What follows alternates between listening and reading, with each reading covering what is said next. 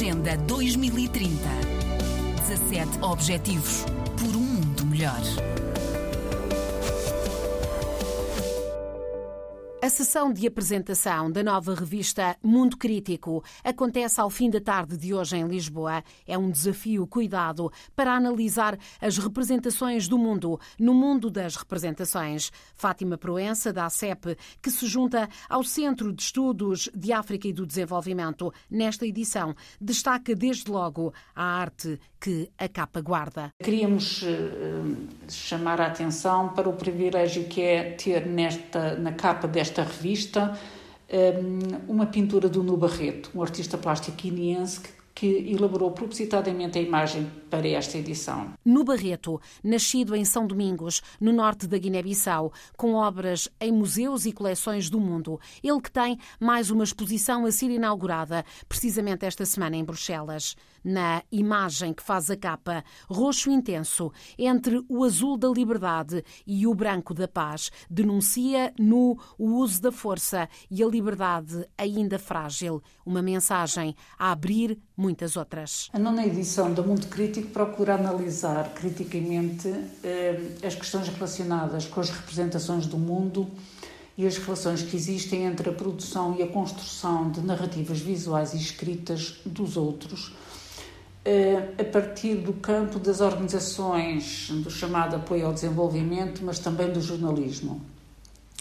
Esta, esta edição inicia-se, por isso, com a chamada Conversa Imperfeita entre um jornalista português, António Rodrigues, e um dirigente associativo e ativista guineense, Miguel Barros, sobre a necessidade de trazer para o centro outra ideia das periferias e outras narrativas e sobre a espetacularização da cooperação e do desenvolvimento. É esta conversa que terá continuidade eh, no lançamento da revista que vai acontecer, portanto, no dia 14 na Livraria Bucolso ao final da tarde. Na revista eh, segue-se depois a editoria Saber e Circunstâncias, que começa com uma reflexão do jornalista espanhol Alfonso Armada sobre a nossa sociedade e sobre eh, a, a conversão da política e da história num espetáculo de consumo. Uh, a seguir, a jornalista moçambicana Zenaida Machado fala-nos da situação em Cabo Delgado, em Moçambique, uh, distante da lupa da cobertura jornalística internacional. E da Guiné-Bissau, o investigador Sumala Jaló analisa a migração irregular do país atra através de relatos de vida transformados em músicas. Uh, esta editoria integra ainda uma reflexão sobre o papel da educação para o desenvolvimento e para a cidadania global.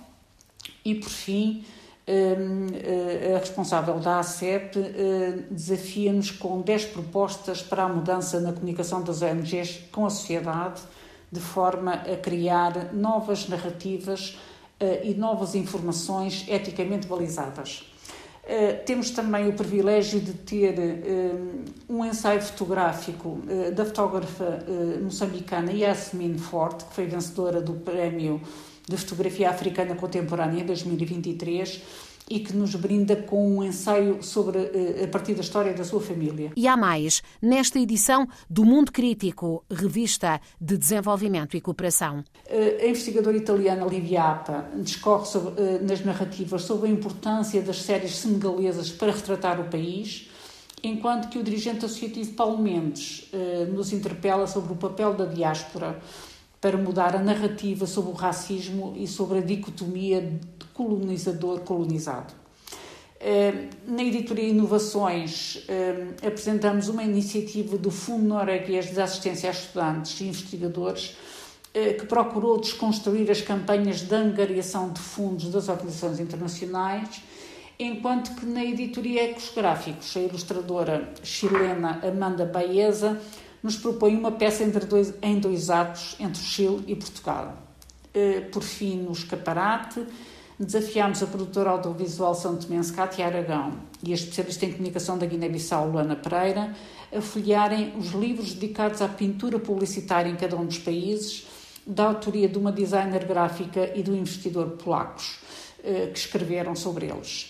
A edição eh, termina com uma recensão feita por Leonor Teixeira eh, sobre um guia recente da plataforma inglesa de ONGs eh, sobre a forma como as imagens das ONGs devem ser utilizadas a pensar sempre nos seus protagonistas. A nova edição da revista Mundo Crítico tem lançamento marcado para mais logo na Livraria Burrolos em Lisboa, a partir das seis da tarde. Agenda 2030. 17 Objetivos por um mundo melhor.